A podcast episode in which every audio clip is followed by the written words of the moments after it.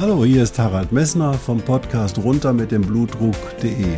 Dich zum Kapitän deines Blutdrucks zu machen, ist das Ziel dieser Podcast-Reihe. Du wirst in den vielen Folgen sicherlich die Themen finden, die dich für deinen Blutdruck interessieren. Ich wünsche dir viel Spaß dabei.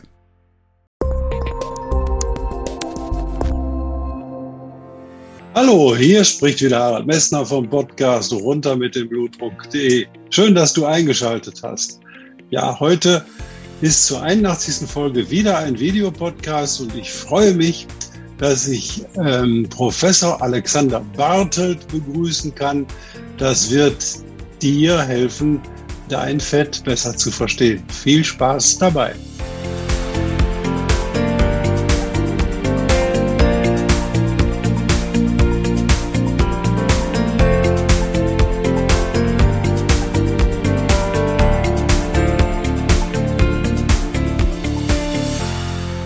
Ja, hallo, ich freue mich ganz besonders, dass ich heute mal nicht allein vor dem Mikrofon sitze, sondern ich habe dir den Fettversteher mitgebracht. Bitte nicht falsch verstehen, das ist keine Aufforderung, jetzt besondere Gesichtspunkte aufzuwerfen und ihn in eine Ecke zu stellen. Nein, ich habe dir Professor Alexander Bartelt mitgebracht. Wie bin ich auf Professor Alexander Bartelt gestoßen?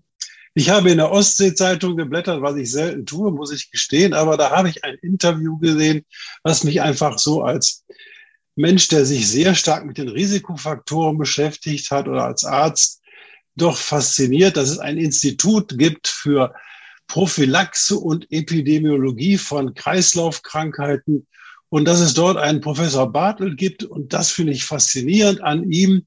Er geht nämlich nicht nur her und publiziert in den Journals, um, sage ich mal, auch da die Wissenschaft nach vorne zu bringen. Nein, er transferiert das, was er lehrt und was er lernt und was er, wo er weitergibt, auch an dich weiter. Und deswegen bin ich froh, dass ich den Professor Alexander Bartelt heute begrüßen kann als den Fettversteher. Er hat das in einem Buch veröffentlicht. Das, um diese Publikation bin ich auch gekommen oder über die Publikation bin ich auch gekommen und habe ihn gebeten, dir etwas über die, das Fett erzählen zu lassen. Ich begrüße Sie, Herr Professor Bartelt. Vielen Dank, dass Sie an dem Interview teilnehmen. Ja, was macht Sie zum Fettversteher? Ja, erstmal schönen guten Morgen, äh, Herr Dr. Messner und äh, schönen guten Morgen auch alle Zuhörerinnen und Zuhörer. Ähm, also ich war schon immer an Fett interessiert.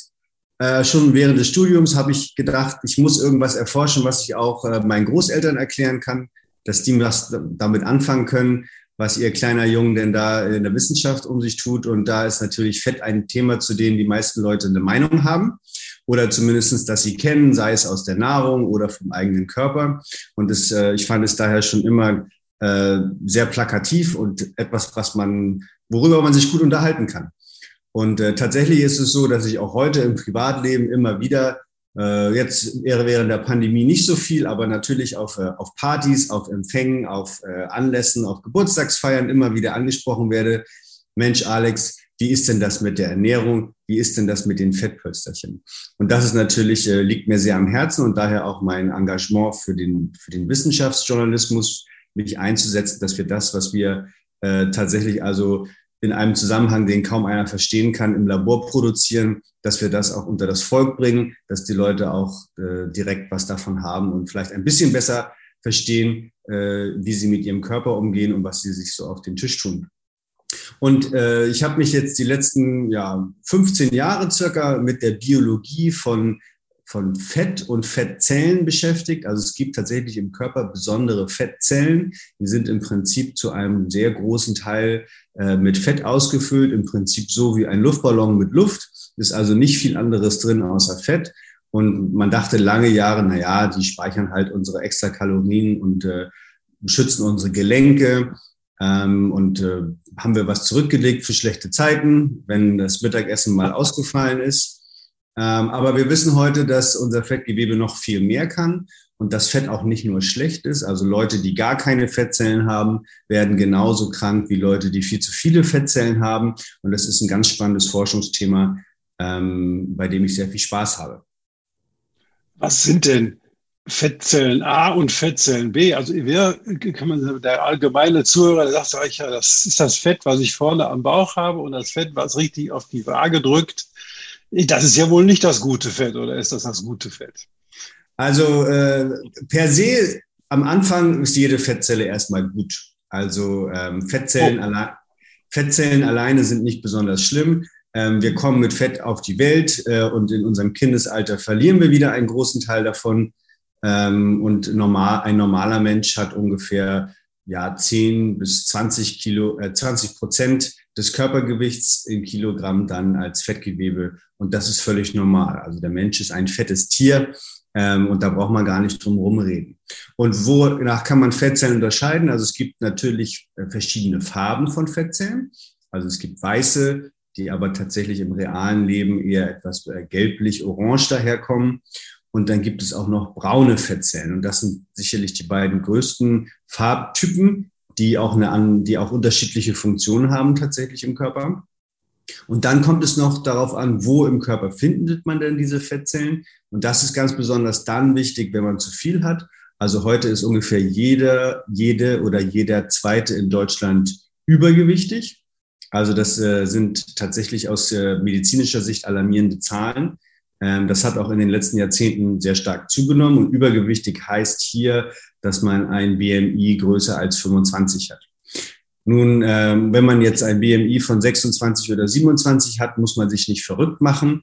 Ähm, man fällt nicht sofort tot um. Aber nichtsdestotrotz, wenn man sein ganzes Leben lang ein paar Extrafunde mit sich rumträgt, ist beispielsweise in den Jahren zwischen 50 und 70 doch schon das äh, Risiko an ja, Folgeerkrankungen wie Diabetes oder Herzinfarkt, Schlaganfall zu erkranken doch äh, etwas höher. Und äh, wo, wo es tatsächlich sehr schlimm ist, und da sind beispielsweise andere Länder auf der Welt ähm, uns weiter voraus, allen voran die USA, sind also Leute, die wirklich stark übergewichtig sind. Also wir sprechen hier von einem BMI, der 30 plus ist. Das kann auch jeder für sich selber ausrechnen, das ist relativ einfach.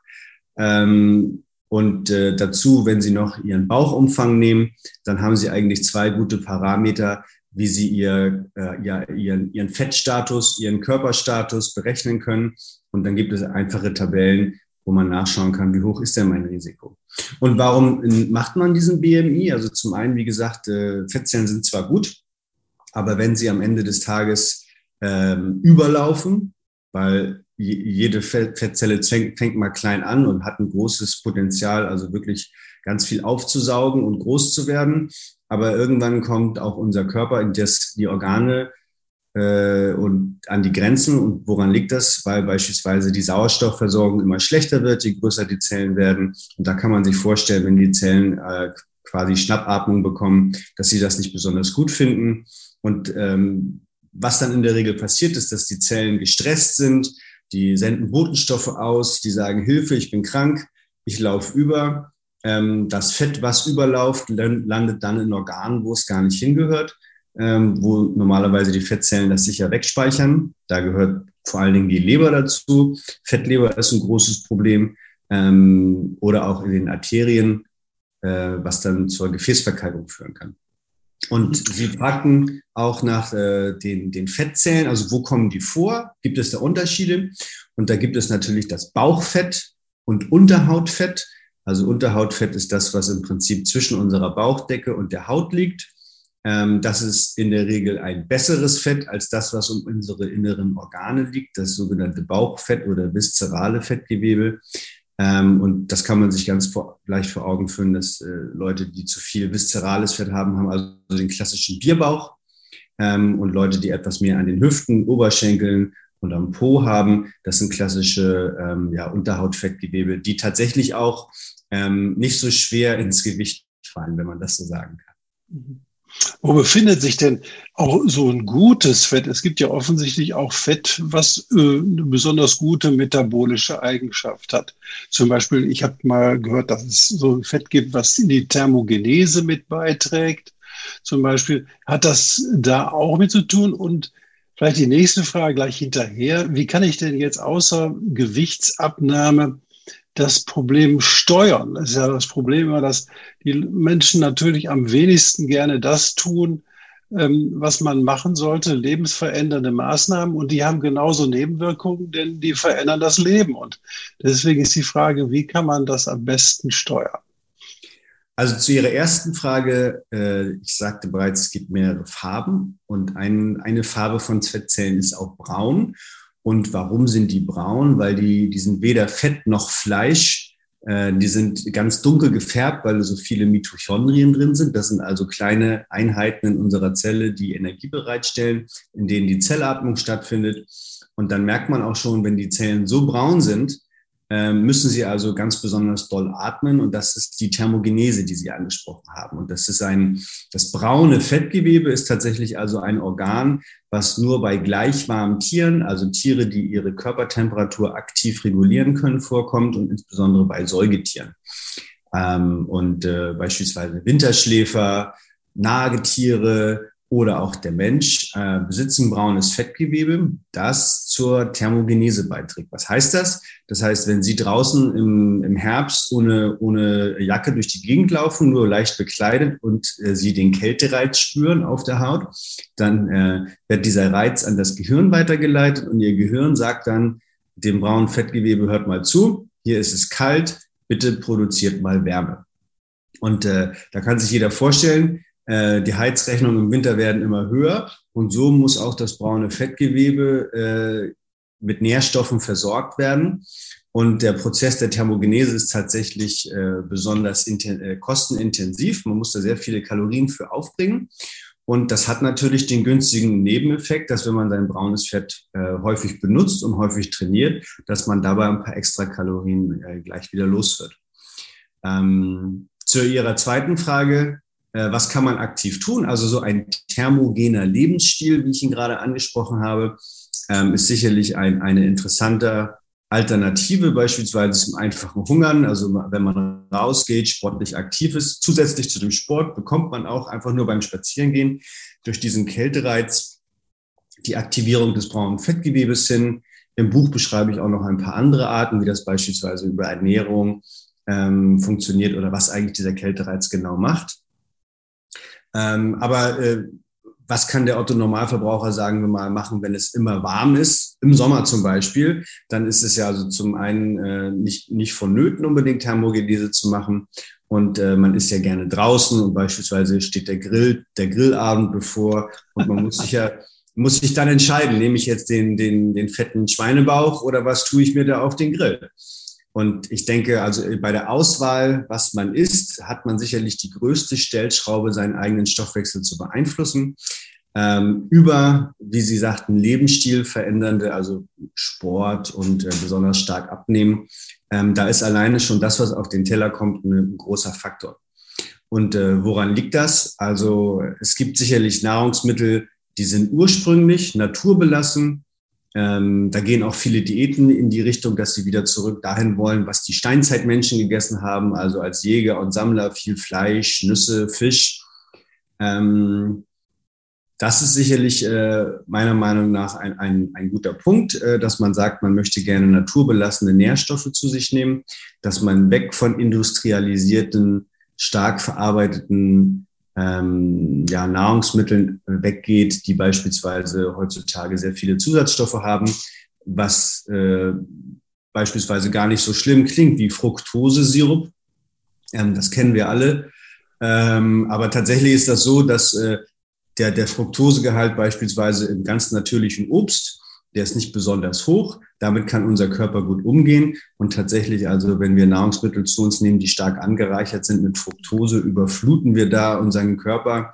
Und die natürliche Kapazität, diesen Fruchtzucker in äh, normalen Traubenzucker umzuwandeln, ist gestört. Und äh, es gibt sehr schöne Studien dazu, die sie zeigen, ähm, dass es da also so einen, einen Schwellenwert gibt, wie wir unseren Körper mit zu viel Zucker überfordern, ganz besonders, wenn es Fructose ist.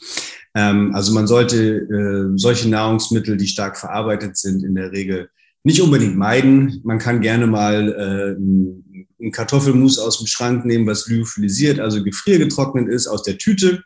Ähm, davon fällt keiner tot um. Aber wenn man beispielsweise seinen gesamten, sein ganzes Leben nur aus der Tüte fristet, ist das sicherlich keine besonders tolle Sache. das ist ja richtig, ja. Mhm. Und ähm, dann gibt es natürlich auch äh, die Kalorien, darauf zu achten, wo kommen eigentlich die Kalorien aus der Nahrung her. Ähm, und jeder Mensch hat ungefähr einen Kalorienbedarf von 2000 äh, Kalorien pro Tag. Äh, manche mehr, manche weniger, je nachdem, ob man ja, körperlich tüchtig ist, ob man sich viel bewegt oder ob man so ein Büromensch ist wie ich. Ich bin auch relativ dünn, aber ich muss auch aufpassen, dadurch, dass ich den ganzen Tag am Schreibtisch sitze, dass ich mir Ausgleich schaffe, sowohl was die Bewegung angeht, auch als was meinen Ernährungsstil angeht. Ich werde auch nicht jünger. Mit dem Alter wird es immer ein bisschen schwieriger. Ähm, was tatsächlich nicht unbedingt so stark daran liegt, dass der Stoffwechsel sich ändert, aber ähm, beispielsweise, wenn ich, äh, als ich noch hinter meinen kleinen Kindern hinterhergerannt bin, das fällt jetzt heutzutage weg. Die können jetzt schon selber laufen. Ähm, das sind alles so Sachen, die sich im Alter einfach ändern. Und da muss man dann umso mehr auch auf die Kalorien achten. Ähm, und es ist tatsächlich so, dass das Körpergewicht äh, auch davon bestimmt wird, wie viel essen wir. Das heißt also, es geht nicht nur darum, was für Kalorien essen wir, sondern ähm, wie viele Kalorien sind das am Ende des Tages. Und äh, da, das ist die größte Stellschraube, wie man beispielsweise auch seinen Stoffwechsel wieder auf Schwung bringen, auf Schwung bringen kann. Also keiner muss meiner Meinung nach wochenlang hungern und äh, ja Kohldiäten oder solche äh, wirren Sachen machen, um krampfhaft jetzt mal schnell drei Kilo abzunehmen.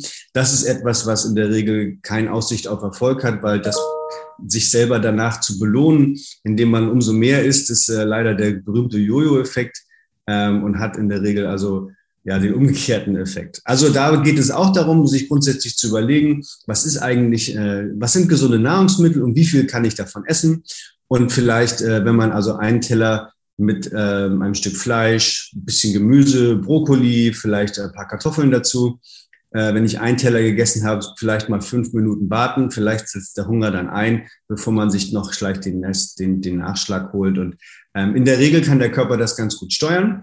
Und wenn dann später der kleine Hunger kommt, dann vielleicht auch nicht den gezuckerten Joghurt aus dem Schrank nehmen, sondern vielleicht ein paar Nüsse knabbern.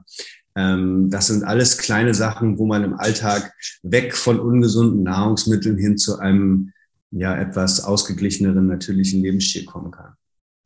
Wenn ich Sie jetzt richtig verstanden habe, ist es so, dass das Fett in dem Körper nicht nur durch das Fett in der Nahrung kommt, sondern auch durch zu viel zugeführte Kohlenhydrate, weil die werden ja offensichtlich in Fette umgebaut, wenn sie nicht in Glykogen abwandern dürfen. Und dann hat man das Problem, dass sie natürlich dann sofort zum Depotfett werden. Ne? Genau, das ist äh, tatsächlich auch bei uns im Labor machen wir das so, wenn wir unsere Fettzellen züchten, ähm, dann fangen die als kleine schrumpelige Vorläuferzellen an und dann bekommen die einen Hormoncocktail und, und ein, ein Zellkultur-Nährmedium, in dem ganz besonders viel Zucker drin ist, Glucose. Und die Zellen sind in der Lage, also diesen Zucker ähm, ja, biochemisch in Fett umzuwandeln. Und äh, so werden unsere Fettzellen dann immer fetter. Ähm, das kann man beispielsweise auch sehr schön dann an, dem, an der Farbe des Nährmediums sehen. Da sind so Farbindikatoren drin. Äh, das sieht also alles ganz spannend aus. Und ein ähnlicher Prozess kann auch im Körper des Menschen ablaufen. Ähm, also Sie haben völlig richtigerweise gesagt, die, meisten Kohlenhydrate, die man normalerweise so isst, die werden in der Leber oder im Muskel als Glykogen erstmal gespeichert. Das ist also die Speicherform des Zuckers im Körper. Der, der ist auch wieder schnell verfügbar. Ähm, das sind beispielsweise Themen, die für Sportler auch interessant sind. Wie steuere ich äh, meine, meine körperliche Fitness, indem ich beispielsweise bestimmte Nährstoffe zu mir nähe, Zucker, Fett oder Protein. Das ist da ein wichtiges Thema. Aber alles, was darüber hinausgeht, beispielsweise was der Körper dann nicht mehr akut in diesem Glykogenspeicher steckt, will er ja natürlich nicht gerne äh, loswerden. Also das wird nicht gleich wieder ausgeschieden, sondern der Körper sagt sich, hey super, da habe ich ja was für später. Wo stecken wir das hin? Und das ist dann das Fettgewebe. Was macht denn das Fett so krank? Wie kommt es denn über das Fett in den Fettzellen zu der Atheromatose, die man bei der koronaren Herzkrankheit sieht, bei der PAVK sieht oder bei der zerebraskulären, also den Halsschlagadern erkennt? Was macht, was ist der Teil, der da so schädlich ist? Also zum einen ähm, muss man sich das Fettgewebe wie ein Nylonstrumpf vorstellen. Und äh, also solange man nichts reinsteckt, ist das klein und schrumpelig. Und äh, dann, wenn Sie Ihr Bein reinstecken, dann äh, wird Nylonstrumpf sehr schön ausgefüllt.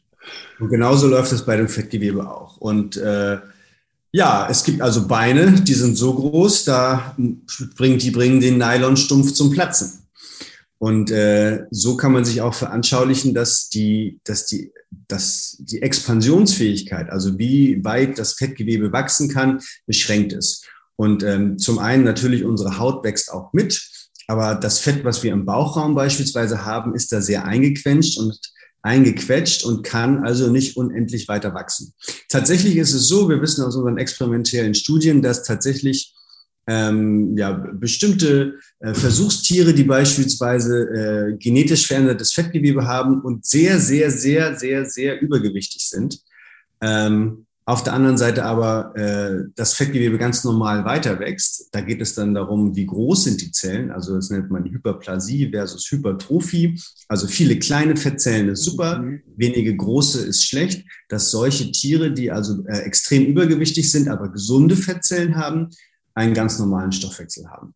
Und das zeigt halt, dass äh, die, dass die Wachstumsfähigkeit unserer Fettzellen das A und O ist, äh, wann sie sozusagen anfangen, Alarm zu schlagen.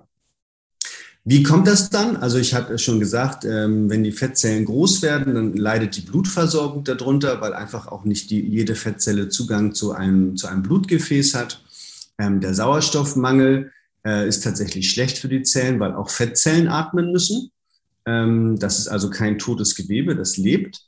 dazu kommt, dass äh, die Fette, die im Prinzip auch die Fettzellen einprasseln, dann nicht mehr ordentlich in den äh, Fetttropfen eingelagert werden können, der also die Zelle in der Regel ausfüllt, sondern diese Fettzellen können dann nicht mehr den normalen Weg gehen, sondern landen in der Fettzelle in Teilen, wo sie nicht hingehören. Und da äh, gibt es im Prinzip ein, ein Tunnel, ein Membransystem in den Fettzellen. Das gibt es in jeder Zelle, aber in den Fettzellen ist es dann so, dass dieses Membran- und Tunnelsystem auch quasi von diesen Fetten bombardiert wird und das stört die Funktion der Zellen. Dann gibt es Stresssignale, die das Fettgewebe aussendet. Das sind vor allen Dingen Moleküle, die wir aus Entzündungsprozessen kennen. Und äh, Ab und zu sterben auch Fettzellen. Das ist auch etwas, wenn Sie einen Schlag auf äh, Ihr Bein oder so bekommen und dahinterher ist der blaue Fleck, dann sind da bestimmt ein paar Fettzellen mit draufgegangen. Und äh, diese, diese Leichengestank, den dann diese toten Fettzellen abgeben, das sind nur wenige, aber bei Übergewichtigen werden das immer mehr sein. Äh, dieser Leichengestank lockt dann Zellen des Immunsystems an. Und tatsächlich ist also diese äh, ist Adipositas, also Fettleibigkeit, mit einem sehr hohen Entzündungsstatus äh, verknüpft, der tatsächlich äh, ja den ganzen Körper betrifft. Und wie kommt es dann äh, dazu, dass sich die Fette vom Fettgewebe in den, in den Gefäßen ablagern? Also da ist es so, äh, wenn die Fette überlaufen, das Fettgewebe nicht mehr an sich halten kann, dann landet das in der Leber. In der Leber wird das dann verpackt in sogenannte Lipoproteine. Das ist also die Transportform der Fette im Blutstrom. Das muss man sich so vorstellen wie Sahne. Da sind ja auch Fette drin gelöst, ist aber eigentlich äh, sehr gut flüssig. Und so schwimmen die Fette auch im Blut rum.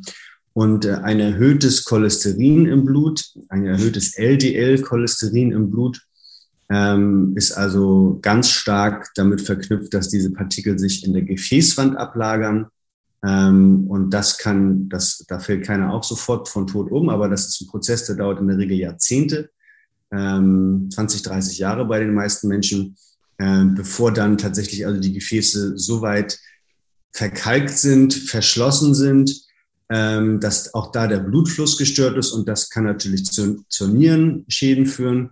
Das kann dazu führen, dass äh, ihre, ihre Leber nicht gut durchblutet ist aber vor allen Dingen die meist, was die meisten Leute natürlich kennen, weil das in der Regel also ein, ein lebenseinschneidender Moment ist, wenn also das Herz nicht mehr ordentlich arbeitet im Herzinfarkt äh, oder wenn, wenn sie, äh, wenn der Blutfluss im Gehirn unterbrochen ist, der Schlaganfall. Und das sind natürlich zwei lebensbedrohliche Sachen, die man in der Regel ja, also vielleicht kommen hätte sehen können. Also so wie ich gesagt habe, es gibt bestimmte Risikofaktoren. Also wenn Sie Raucher sind, wenn Sie stark übergewichtig sind und Sie sind 65, ähm, dann würde, würde wahrscheinlich der, der Hausarzt oder wahrscheinlich auch Sie oder ich sagen, na hören Sie mal, äh, jetzt ist es dringend an der Zeit, da was zu ändern, weil ähm, in der Regel so ein Herzinfarkt oder Schlaganfall, der kündigt sich also nicht besonders an, sondern der passiert einfach von jetzt auf gleich. Hm. Ja, super, Herr Professor Bartel, das haben Sie ganz toll dargestellt. Das hat jetzt ein rundes Bild für den Zuhörer und den Zuseher entwickelt und ich danke Ihnen ganz herzlich. Ich habe immer so am Ende, haben Sie vielleicht zwei, drei Tipps für den Zuhörer, wie er das Thema so richtig in den Griff kriegen kann, die er so absolut mitnehmen müsste am Ende unseres Gesprächs? Also äh, was die Ernährung, die Ernährung betrifft, da äh, ist es immer natürlich bunt. Das ist ein, ein Schlagwort, das man sich gut merken kann. Also alles, was grün und rot, gemüsig ist, ähm, davon kann man eigentlich gar nicht genug essen, weil das verdrängt dann auch sozusagen den, den, den Drang, etwas anderes zu essen, was vielleicht ungesünder ist, also was viele Kalorien hat. Ähm, beispielsweise Fleisch ist auch äh, sehr nahrhaft. Das vergisst man manchmal, dass es also nicht nur Protein ist, sondern da ist auch sehr viel Fett und so drin. Ähm, also natürlich bunt ist ein Schlagwort. Ähm, und dann achten Sie darauf, dass wenn immer Sie können und auch sei es noch so klein im Alltag, sich bewegen. Ähm, und äh, das fängt an, ob Sie jetzt zum, zum Einkaufen mit dem Auto oder mit dem Fahrrad fahren. Und wenn Sie dann jeden Tag mit dem Fahrrad fahren und immer nur eine kleine Tüte kaufen, dann ist das für Sie gesund. Und äh, achten Sie darauf, dass Sie also im, im, im Alltag kleine Bewegungspausen einbauen. Ähm, das hält den Körper fit und man und das ist tatsächlich auch im Alter eine der wenigen Sachen, die das Leben tatsächlich toll verlängern kann. Also Bewegung und Sport hat ist nach wie vor, man sagt immer, der Jungbrunnen wird da, man trinkt aus dem Jungbrunnen. Das ist tatsächlich so. Das sind Sachen, die man auch im Alter, die äh, nach wie vor sehr gut funktionieren und Wunder wirken.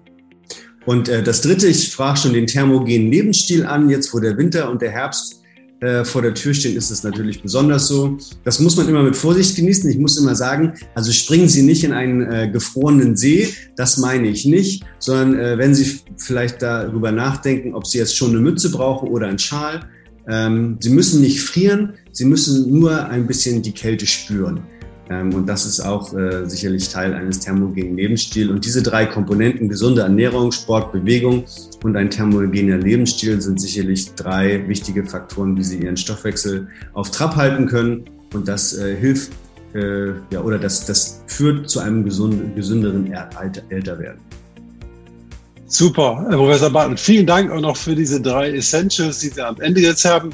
Und lieber Zuschauer, Zuhörer oder Zuschauer, vielen Dank, dass du eingeschaltet hast und du findest das, das Buch von Professor Bartelt in den Show Notes und auch die URL, so dass du auch dort, wenn du Fragen hast, dich nochmal an mich zunächst oder direkt, das werden wir gleich noch besprechen, an Professor Bartelt wenden kannst. Also vielen, vielen Dank fürs Zusehen und alles Gute und einen schönen Tag wünsche ich dir noch.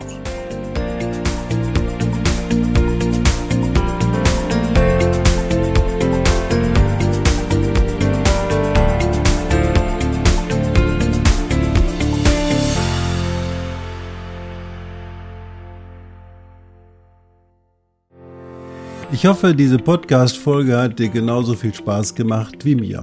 Du findest noch zahlreiche andere Themen unter dieser Podcast-Reihe, die immer in Zusammenarbeit auch mit meinem Sohn Hendrik Messner mit seiner Firma mess.de entstanden ist. Und dafür möchte ich ihm sehr danken. Bis bald.